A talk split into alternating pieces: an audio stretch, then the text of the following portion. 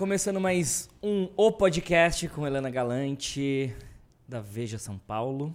Eu posso chamar de Veja São Paulo? Vejinha, a gente Vejinha. fala, Vejinha. a gente tá mudando Vejinha. esse jeito de falar. E, cara, a Helena ela é mais do que crítica gastronômica, editora, jornalista. Ela vai por todos os lados ali. Onde aparece coisa nova, você tá com mão ali É, dentro. basicamente é isso aí. Não é isso?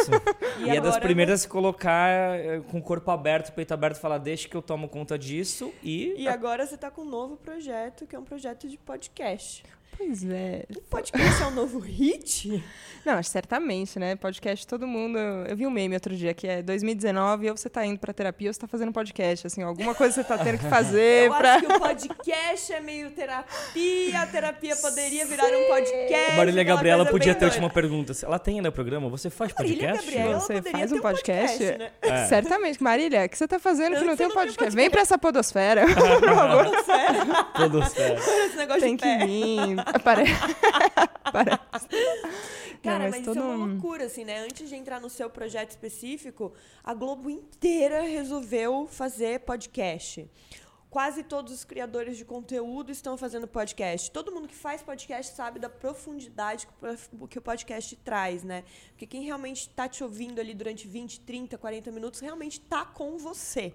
E abrindo Né? métricas, o normal do podcast é pelo menos 70% de retenção. é uma retenção incrível. Inacreditável. sabe? Inacreditável. Você pega, tipo, a gente sabe, né? Você pega videozinho de, de Instagram, a retenção é 30% quando é muito bom. Quando é muito bom, sabe? Então você pega um, conteúdo que é longo, às vezes, né, denso, e a pessoa fica ali te ouvindo todos aqueles minutos que você falou. Fica e com uma sensação de que ela tá ali na conversa, né? Apesar dela não ter o microfone aberto para ela falar, ah, ah, o que todo mundo conta de podcast é eu tô sentindo que eu tava ali com vocês.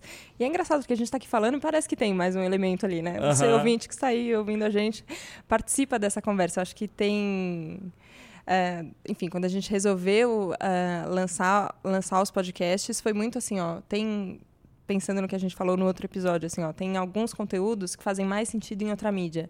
É, tem coisas que a gente quer saber, por exemplo, de, de gastronomia, que você quer conhecer o chefe, assim, ó, você fala, beleza, eu já sei qual é a sua comida, eu já sei onde está o seu restaurante, mas, cara, por que, que você faz isso assim, não assado? Você brigou com aquele chefe tal, não sei o quê? Enfim, perguntas que você quer fazer, Shimura e Alex Atala, por que, que vocês brigaram? sabe? Vamos contar, gente.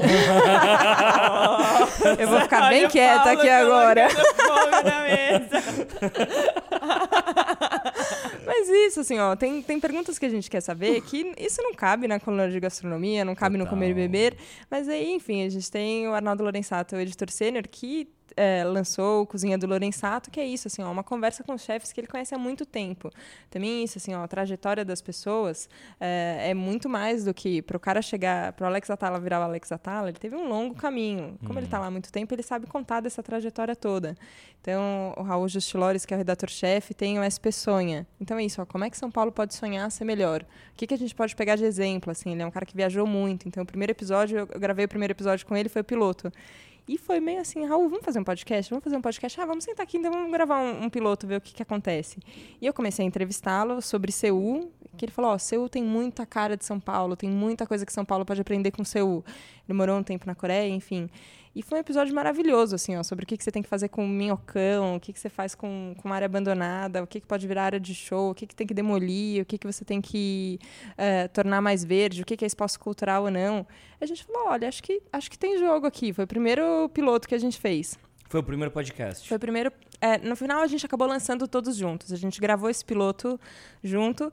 E eu acabo, assim, ó, eu não planejei exatamente as coisas na minha carreira, as coisas foram acontecendo. Mas quando eu vejo, eu tô ali no meio da coisa que tá pra começar, eu falo, ah, eu vou, vamos lá. Eu tinha entrevista, Você já tinha joga, entrevista na né? rádio. Vou. Aí É quando eu vejo, eu jovem. tô. É jovem. É chato. Jovem, ó que bom, me, me senti tia no último, agora eu tô me sentindo jovem. É, jamais, tia, Pra mim, o jamais. jovem, o, jovem é o espírito da gente se jogar. Eu, eu tô me jogando no TikTok agora, cara, então, também, gente, sabe? jovem, é isso É aí, jovem, tem, que, vambora. tem que E ser. vocês lançaram quantos A podcasts? gente lançou ao mesmo tempo? quatro ao mesmo tempo. Isso foi uma irresponsabilidade. A gente não tinha ideia Ah, do tamanho. quatro Quatro ao mesmo uma- tempo. Cara, Então a gente, enfim, a gente tinha lançado esse, feito esse, esse teste, até para entender ali o que a gente precisava também, que a gente teve que comprar microfone para o estúdio, adaptar, o que, que a gente precisa de áudio, como é que é a edição disso, isolamento acústico necessário, enfim, coisas técnicas ali que a gente jornalista não, não pensa nisso, né? Vocês ainda pensam, enfim, que a gente não tem isolamento acústico Mas rola, É né? Porque a gente pode errar, diferente da Vejinha. É, a Vejinha não erra, aprendemos isso no Pam, primeiro pam, episódio. pronto, eu chorava, gente, em casa quando eu via isso. Falava, mãe, eu se eu errar. Cara, mas a gente tem uma parada que também eu acho que é um pouco diferente do criador de conteúdo raiz. A gente chamou a- um papo muito legal com a Julia Petit. E uma hora rolou um barulho, ela falou assim, cara, é, barulhos rolam. É isso. E é isso que acontece. E, e isso talvez ainda, eu acho que no jornalismo vai mudar em algum momento, mas ainda existe a preciosidade, Tem, o craft, tem. que a gente assume muito mais as vulnerabilidades, né? Técnicas, o ambiente de informação. Fala, cara, eu não tenho certeza sobre isso. Vocês podem colocar nos comentários a informação correta, porque eu não tô com ela aqui agora. É verdade, é, verdade. Mas isso é um problema no podcast, não ter o comentário pra galera colocar. a É. Mas ainda correta. assim, é onde eu queria entrar, que é, concordo com você do comentário, mas eles assumiram um, um, um caminho, abriu com o podcast, que é Veja, é Vejinha, é Abril, mas é dos jornalistas também, a cara dos dos jornalistas. jornalistas. Então, vocês estão se colocando como personalidades dentro daquele ambiente com a cara de vocês. O que tem, é o que, o que eu posso contar ali do- do- dos bastidores, que aí vem a, a estrutura abril. Então, beleza, gravamos esse, esse piloto e no final o piloto foi pro ar mesmo, foi o primeiro episódio do SP Sonha, ficou su- super legal, o papo fluiu muito bem, enfim. Conversa boa, todo mundo gosta de ouvir, né? Então, funcionou. É, beleza, temos o piloto, vamos fazer. Ah, então agora vamos pensar no nome. Então, tem o, SP Sonha, que é sobre arquitetura e urbanismo. Eu sugeri o Jornada da Calma, que é sobre bem-estar e serenidade. Tem o Cozinha do Lorenzato de Gastronomia. E tem o É Tudo Isso Mesmo, que é uma pergunta, o nosso podcast de comportamento, que quem faz é a Mariana Rosário e a Juliane Moretti. Beleza, pensamos nos nomes, então a gente tem uma equipe de arte. E chama o diretor de arte e fala: bom, temos quatro podcasts para lançar. Qual a identidade visual desses podcasts? Como é que a gente fala que são quatro podcasts que são da mesma marca, mas que dá a cara da pessoa? Assim, ó, precisamos da foto da pessoa. Então, chama um fotógrafo para fazer a foto oficial ali da pessoa. É, não, não era uma foto de celular, assim, que é uma coisa que às vezes podcast você fala, ah, foto menos importa pouco, assim, né? A pessoa está interessada no, no tema e, Mas tem e que no divulgar nas áudio. redes, Mas beleza, tem que em- divulgar nas redes, né? então chama todo mundo. É, aviso comercial, você não pode fazer uma coisa sem, sem avisar o comercial. A gente tem um espaço no espelho ali na revista, como a gente chama, para fazer uma matéria na revista para contar para as pessoas o que que é podcast. Porque é isso também, né? A gente, na revista, esse espaço de comentário que não tem no, que não tem no podcast, na revista menos ainda, né? Quando eu entrei, as pessoas ainda mandavam carta, mandavam e-mail. Hoje em dia é muito pouco, assim, a pessoa interage per- por, por rede social. A gente sabe que, que, que é lido, porque, enfim, às vezes chegam lá uns e-mails muito bravos ou muito agradecidos. A gente tem um termômetro disso, ah, a gente divulga uma peça e a peça fica lotada depois no resto da temporada. Então a gente sabe que a coisa chega, mas a pessoa não, não se dá o trabalho de responder. Então a gente não tinha a menor ideia se o nosso leitor sabia o que era podcast. A gente queria, a gente estava empolgadíssimo, todos os jornalistas que- da casa querendo fazer podcast. Mas a gente não sabia, então a gente tinha que fazer uma matéria para contar para o leitor e falar: ó, é tipo um programa de rádio, só que na internet, que você vai poder Pode ouvir ouvir em qualquer quiser." horário, não precisa ser. E tem conjunto vivo. musical tocando. tem música, tem como é que é, É, beleza. ó, explicar também isso, assim, tem alguns nomes que eram mais óbvios o- o- do que que falava o podcast, de outros não. Então, beleza, a hora que a gente faz tudo isso, tem, tem uma parte que, que teve que ser muito séria, assim. A hora que a gente foi lançar, foi uma diretora virou e falou: vocês estão loucos, lançar quatro ao mesmo tempo é impossível. Assim, ó, vocês vão continuar fazendo a revista, vocês vão continuar fazendo site, vocês vão continuar fazendo vídeo, você vai continuar fazendo rádio, você vai continuar fazendo comer e beber. Como você vai cuidar de quatro podcasts, então, agora? Eu falei, bom, é, vamos, gente. Não, imagina, eu achei que era menos trabalho. A hora que você vai fazer, aí você percebe que é coisa um pouco mais complicada, né? No fim, é, é, é como se você estivesse fazendo uma revista, assim. Só que tem essa mágica que, que eu acho que isso a, a editora entendeu que precisa ser uma pessoa. Então, ali, ó, no primeiro episódio do Jornada da Calma, eu falei, ó, a jornalista tá do lado de fora, assim, ó. Eu vou conversar e, e eu quero me abrir, eu quero entender as pessoas que estão aqui falando. Eu sou uma pessoa também. Eu tô aqui igual vocês, querendo saber, buscando as mesmas respostas que vocês estão buscando. Então a gente vai conversar. Então parece que você muda o tom de voz ali, quase assim, sabe? E no final todo mundo está aprendendo esse jeito de conversar, que é, ó, é a pessoa, é o jornalista. E você escuta o podcast, quem escuta o podcast gosta de vocês, acompanha vocês, gosta de ver o relacionamento de vocês, como vocês é, conversam e se complementam ou discordam ou é, dão uma alfinetada em quem está sendo convidado. É isso que a pessoa gosta. É por isso que ela está aqui. Então isso, isso tem que, tem, teve uhum. que ser incluído Exato. dentro Exato. desse pacote que e, tem e um padrão mim, geral, a sabe? A diferença do podcast é, e que acho que algumas pessoas mais velhas não entendem é que o podcast não é uma entrevista. Né? É. Ele é um complemento. Então Sim. é um bate-papo entre as pessoas que estão ali. No caso, hoje estou aqui eu, Paulo e você batendo um papo. A semana que vem vai ser outra pessoa, mas estamos todos conversando. E... Ele pode ser uma entrevista, como o Joe Rogan faz, né? Ele pode ser uma, ele pode ter pitagem de entrevista, mas mesmo o Joe Rogan, quando ele faz a pergunta, depois ele coloca todas as, é as opiniões se dele. Se você fizer entendeu? uma pergunta que é só a pergunta, você tem que ser por que você está perguntando, né? Exato. Tem uma coisa que você pensa é. na hora que você está me perguntando alguma coisa, eu é. quero saber o que você pensa também. É, Exatamente. É o, o, Isso que é o mais legal do podcast, é esse bate-papo, não é uma coisa Sim. só pai bola, é, é o bate-papo em torno do tema. Agora, por que Jornada da Calma? Por que, que você escolheu esse tema? Porque você vem é, da, da gastronomia. Sim. E aí você, que, você quis falar sobre essa outra coisa estava na sua vida? O que, que aconteceu que você quis falar sobre isso? Cara, eu acho que eu era a pessoa que mais precisava de calma de todas as pessoas. É engraçado porque e daí a gente você escolheu se era terapia ou podcast, né? É, eu tava ali, eu falei, ah, pelo menos podcast é o meu trabalho, não tem que pagar o terapeuta. Não, assim, acho que eu, eu, eu venho de um, de um processo de, de, de autoconhecimento e de, de estudo sobre por que, que a nossa mente funciona assim, sabe? Por que, que quando eu vou começar um projeto novo, eu tenho uma vozinha na minha cabeça falando, vai dar errado. Acho que você não é boa o suficiente. Acho que isso daqui é engodo, hein? Não sei o quê. Você fala, cara, eu já entendi, já ouvi de síndrome do impostor, mas por que, que essa voz continua falando na minha cabeça?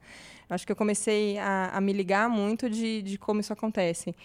E, e, foi muito de uma percepção assim de, de olhar para as pessoas e ver que estava faltando calma não era só para mim assim ó tava todo mundo tentando dar um jeito de de olhar para o mundo de uma forma mais serena, assim, ó. Puta, respirar um pouco mais Calma, fundo, respira. assim, ó.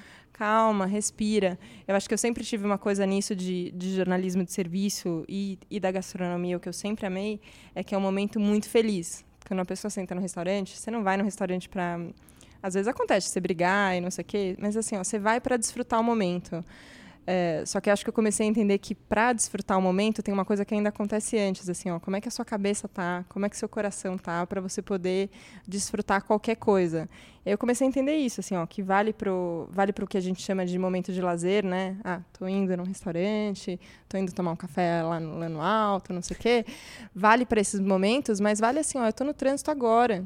E eu, e eu agora tô sentindo uma coisa que eu não puta, talvez eu não gostaria de estar tá sentindo isso, assim, ó. Como é que eu mudo a chavinha? Como que eu relaxo aqui, Como né? é que eu né? relaxo aqui agora? E, e, eu comecei a perceber que tem muita gente, assim, ó, muita gente, assim, ó, que, é, que tá se dedicando a isso e que tem trabalhos incríveis. E no final estão todos sendo direcionados para o mesmo, pro mesmo rumo, assim. O primeiro entrevistado que, que foi o, o padrinho do Jornada da Calma foi o Satyanata, que é monge, é, enfim, lançou agora um livro, Seja Monge, a Arte da Meditação.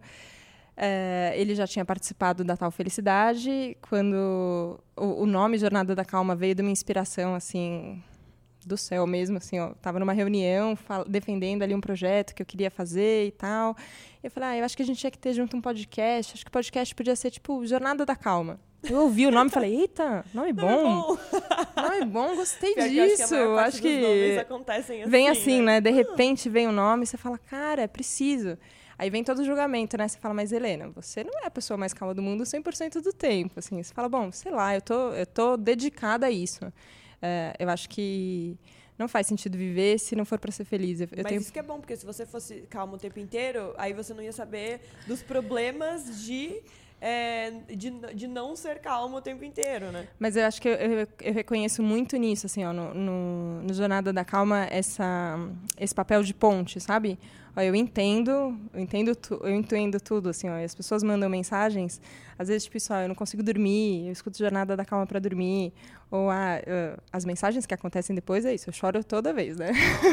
Oh. Sou manteiga derretida, e eu fico impressionada, assim, ó, com o que as pessoas contam, só disso, assim, ó, no, nesse primeiro episódio, o monge contou, por exemplo, de um dia que ele perdeu um voo, e aí ele perdeu um voo e enfim, tinha que pagar 300 dólares para remarcar o voo, não sei o quê. É, e aí ele falou que sentiu vindo toda a raiva, e agora o que, que eu faço, não sei o quê. E aí ele, enfim, começou a compartilhar ali da técnica que ele teve de só assim, ó, você pode mudar de ideia a qualquer momento, sabe? Ele falou, ó, não preciso tratar essa pessoa mal, eu não, não preciso, ok, agora como é que eu resolvo? E é objetivo. Eu acho que isso eu comecei a entender também que a gente sempre ligou a, a serenidade ou o zen ou não sei o quê, meio como vegano, assim, ah, é muito hippie, muito... Você fala, não, não é cara, é, é só mais né? pragmático, assim, é. ó, se você roda a baiana e xinga todo mundo e depois você vai ter que limpar a bagunça que você fez, sabe? Então, vai ter então, que o papel no chão. É, vai, sabe, o, o meme de jogar tudo pra cima, assim, depois... foda-se tudo, você fala, cara, depois você que vai ter que lidar com isso. Então tem um jeito de, de de, de, lidar com as coisas de um jeito diferente. E aí tem sido um prazer incrível, assim, ó, porque eu converso desde pessoas que têm, é, enfim, que têm tem técnicas já, já formadas, que tem uma escola, que tem um método, ou gente que está, assim, ó, que nem eu, tentando descobrir ali caminhos e encontrando. E o retorno tem sido inacreditável. Mas Nosso podcast mais um ouvido. investigação, né? Sim, sim, certamente. É o podcast mais ouvido? Da Vejinha, sim. É o podcast mais ouvido da Vejinha? Isso é, é. incrível, porque me, me, me, traz uma coisa que, assim, é a editoria que não tinha na Vejinha. Exato. E, Nossa, isso é muito louco. Vamos falar de futuro do jornalismo. Sim, futuro do jornalismo. a gente prometeu que a gente ia falar disso. Tem razão. Primeiro a gente falou. Assim, eu não quero, eu não quero ser profético e porque tem, tem essas perguntas, elas valem é, o preço das indústrias, né? Então a gente não sabe exatamente o que vai acontecer. Mas nesse próprio relato que você me, me disse, me mostra uma força muito grande de como uma ideia sozinha calcada na personalidade, expande é, o, o, objetivo primeiro, sei lá, de uma publicação, de uma estrutura. E, e, eu começo a enxergar que talvez se dando mais liberdade para os jornalistas para colocarem quase em prática paixões e projetos pessoais, eles reverberam mais porque as pessoas se identificam mais. Será que uma estrutura que nem da Veja e da Abril, que é uma estrutura dura, tem um núcleo duro, ele não caminha para um lugar onde os jornalistas são independentes e prestam um serviço para um núcleo, em vez de eles estarem é, obrigatoriamente embaixo de um guarda-chuva. E daí você tem uma afinidade de, enfim, de linguagem ou de é, valores ou que seja, mas você não é exatamente da Abril. Você acha que pode correr por um caminho desse? Como que, você enxerga? Pode. Porque você está vendo todas as mudanças, né? Porra, tudo, tudo acontecendo, pensando isso, para onde vai? Eu estava em pânico, estava suando de vocês me perguntarem isso, assim, qual é o futuro do jornalismo? Dá agora, qual é a resposta? Não, eu falei, não sei, assim. não tenho a menor ideia, cara. sei lá o que, que vai acontecer, mas eu acho que tem, tem um caminho que, que eu acho que vai por esse lado, assim. Eu acho que tem toda uma parte burocrática que eu não sei como é que vai lidar lidar. Tipo, todo mundo é CLT lá, contrato de exclusividade. Eu não sei como é que isso vai. É, como é que isso vai se resolver com o tempo? Eu acho que talvez isso tenda, tenda a mudar. É, a gente tem outras marcas que já trabalham num, num formato meio de pool, assim. Então você está num, num, lugar e você entre as marcas mesmo, você atende mais de uma marca. Eu acho que trabalhando em PJ já ou não? É, tem, tem editoras que trabalham já nessa forma, que, que, que, os jornalistas são PJs, a Abril ainda não, tem alguns casos ali, mas a, a maioria, todo mundo, é, o regime de contratação CLT, mas acho que isso vai mudar, assim, acho que tende a mudar. Mas como essa mudança vai ser feita, aí é o que a gente não sabe, né? É, é e as coisas mudam rápido, acho que isso eu aprendi também que quando muda, muda meio vendaval mesmo, né? Sim. Tudo de repente se transforma. Então acho que tem um espaço isso que você falou das paixões pessoais que que a, a marca ganha com isso e o jornalista ganha com isso. Então é isso. Ah, o Jornada da Calma é, sou eu falando, assim, ó, é a voz da Helena, as pessoas se acostumam com a minha voz e tal, tá dentro de um guarda-chuva da Vejinha. Então, ali que tem outros, é, é, tem outros conteúdos que você pode encontrar, que talvez você se interesse por arquitetura e urbanismo, vai ouvir o Wes Pessoa também. Então, você me conheceu da gastronomia, então você vai ouvir o, o Lorenzato falando com, com os chefes. Pensa em comportamento, que é uma coisa mais jovem, vai ouvir é tudo isso mesmo. As coisas vão se misturando e todo mundo ganha com isso. Só que tem isso de você descobrir a sua paixão e, e, o que, que você pode fazer com isso. Acho que a Vedinha tem pessoas muito apaixonadas por conta de ter isso, repórteres muito especializados. Ninguém vê todas as peças que estreiam em São Paulo se não for absolutamente apaixonado por teatro. Assim, ó, de seu Alves Júnior, que, é que é o nosso crítico de teatro, eu tenho a honra de cobrir quando ele sai de férias. Eu adoro, adoro, mas é desesperador, assim, porque é quinta, sexta, sábado, domingo, segunda. Você vê muito teatro. Eu ia ficar desesperada, porque eu não curto sair muito de casa. Não, eu gosto, assim, acho que isso ajuda. Eu gosto bastante de sair de casa. É, e adoro teatro, mas eu faço isso um mês, você fala, cara, a sua vida gira em torno disso. Você não pode marcar um jantar com uma pessoa. Você sai, porque tem o... tem que comer. Não.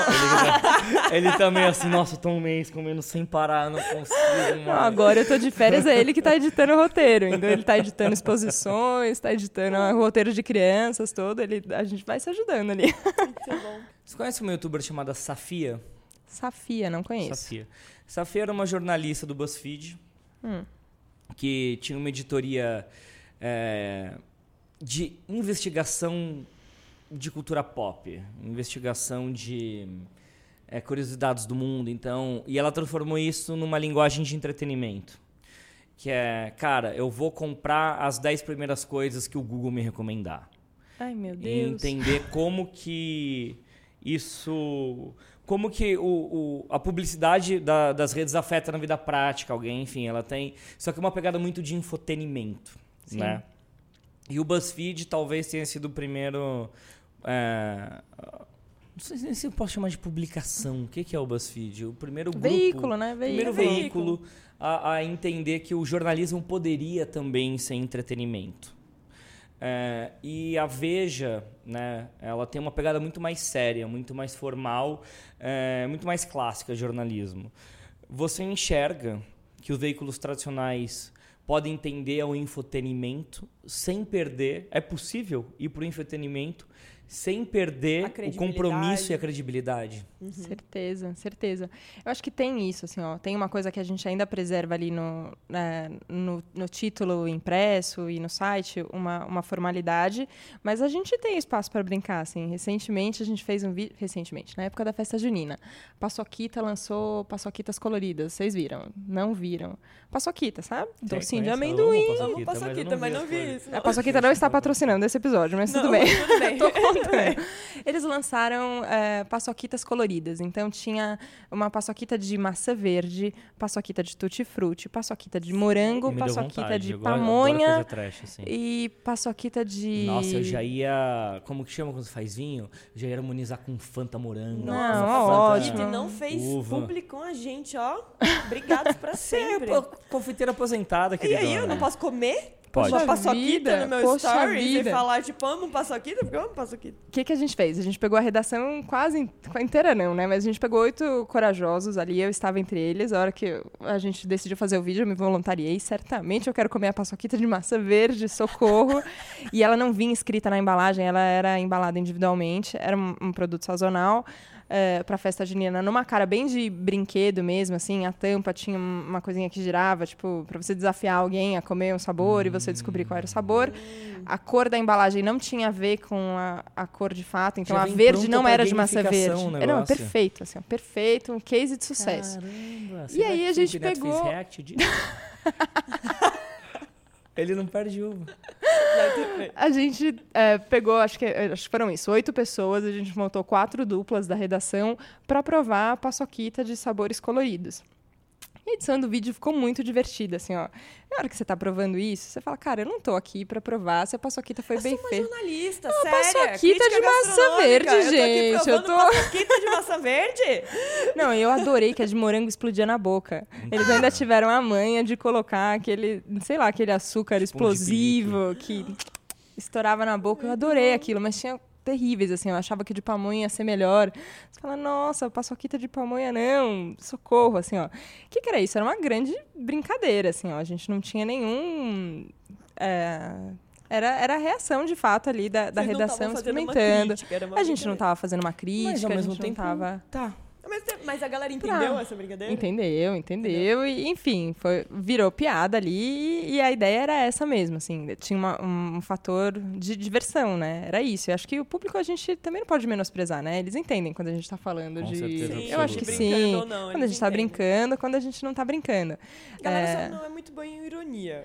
É, de ironia às resto, vezes é mais você difícil. tá realmente Mas- falando da Então brincadeira... você acha que o Dá pra- entretenimento é um dos lugares que o jornalismo Acho ele que pode sim, acho que sim. Eu acho que tem, é, tem, tem fórmulas que a gente vai entender também. Acho que quando o BuzzFeed veio, todo mundo queria fazer lista, né? Então a gente achou que todo o jornalismo ia virar uma grande lista. Se você tinha que estar na internet, então tem que ser lista. Ainda bem que não virou. Não, graças a Deus, né, gente? Você É. cansa de Nossa, ler eu lista, você acha legal. que o BuzzFeed trouxe pro jornalismo.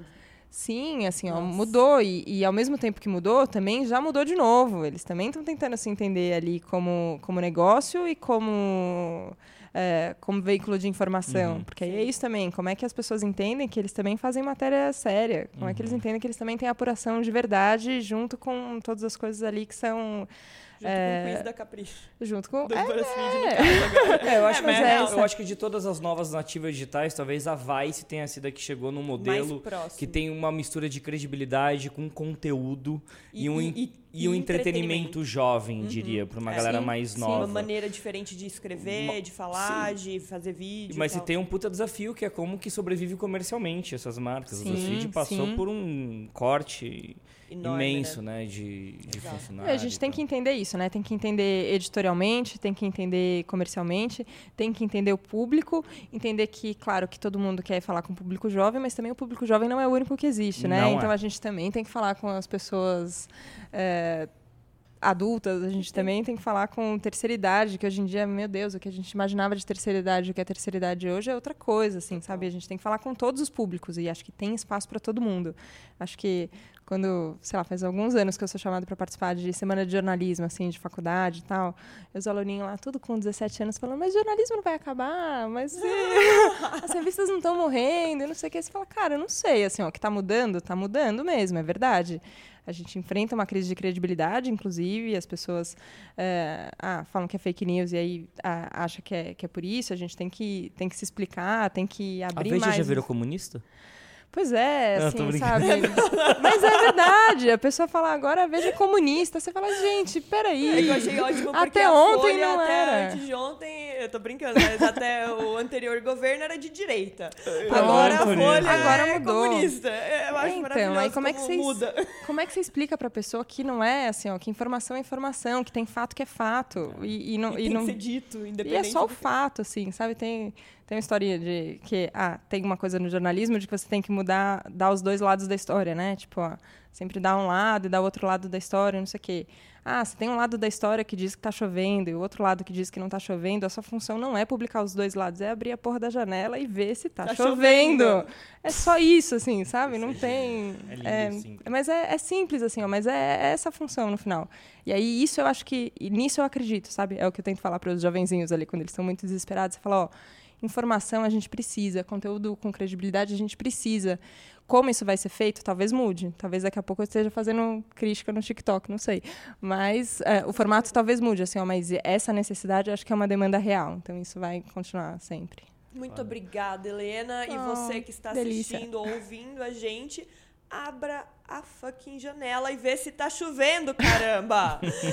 obrigada demais. Um beijo enorme pra você, um beijo pra vocês. Tchau. Valeu, Helena.